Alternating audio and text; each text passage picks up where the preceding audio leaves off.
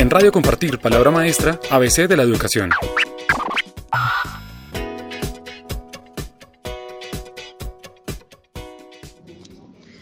Hola, muy buenas tardes. Mi nombre es Marta Cecilia Soto Cuesta. Trabajo en la institución educativa Normal Superior Santa Teresita, ubicado en el municipio de Bahía Solano, corregimiento del Valle, en el departamento del Chocó. Eh, nos encontramos sobre la costa pacífica. Eh, mi trabajo como docente eh, lo inicié hace 11 años. Trabajé mi primer año en una escuela rural también, la escuela rural Secundino Rivas del Huina. cuatro, los cuatro años siguientes estuve trabajando entre la básica primaria y los estudiantes de sexto a octavo en la Normal Superior Santa Teresita, donde hoy laboro. Aunque continué vinculada, los cuatro años siguientes fueron trabajo con el programa A Todos Aprender del Ministerio de Educación. En este momento llevo dos años, eh, como, dos años y medio como coordinadora, de los cuales año y medio lo trabajé en la institución Luis López de Mesa de Valle Solano, cabecera municipal, y hace, hace poco acabo de cumplir un año de estar laborando como coordinadora en la normal superior Santa Teresita.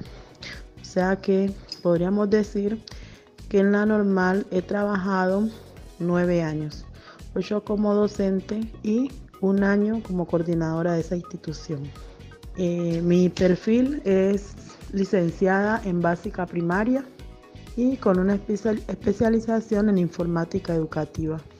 Bueno, lo que más me gusta de ser maestro rural es que eh, estas comunidades, aunque presentan dificultades sociales y económicas, en ellas se trabaja con espacios donde hay mucha calidad humana. Todas las personas se conocen y eso facilita la comunicación con padres de familia. Eh, no se maneja el estrés ni las grandes carreras de las ciudades todos los sitios de la localidad son cercanos, por lo que no se, no se necesita mucho transporte de vehículos. Además, hay mucha solidaridad ante las calamidades que puedan suceder de vez en cuando a las personas. Hay un valor que se resalta mucho, es la solidaridad. Cuando alguien está en un problema, en realidad la comunidad aparece. En el caso cuando hay un muerto o hay hay algún herido, hay algún problema en la comunidad, hay mucha solidaridad. Y me parece que hay comodidad hasta en la forma de vestir. Sobre si, si escogí ser maestro rural, sí. Es mi proyecto y me gusta, porque en estas comunidades el maestro es popular, es conocido y en cierta forma es tenido en cuenta en procesos de la comunidad. Eh, si el maestro quiere ser líder, en estas comunidades puede, puede lograrlo. Eh, ¿Cuáles son los desafíos de un maestro en territorios rurales? Bueno, yo pienso que nosotros particularmente en la zona donde estamos tenemos dos grandes desafíos. El primero es enfrentar las consecuencias de problemas sociales que se presentan en la zona producto de actividades como el narcotráfico, los grupos al margen de la ley, el desempleo, etcétera y que inciden negativamente en la formación de nuestros niños jóvenes y en su entorno familiar y social. El otro desafío de trabajar en esta zona es que son zonas, aunque, aunque aparecen en el mapa de Colombia, eh, realmente son pocos los recursos que destina el Estado para educación en ellas, son poco el acceso que tenemos a, a recursos para mejora de la calidad. Y por esto se dificulta el desarrollo de proyectos pedagógicos para mejorar la calidad.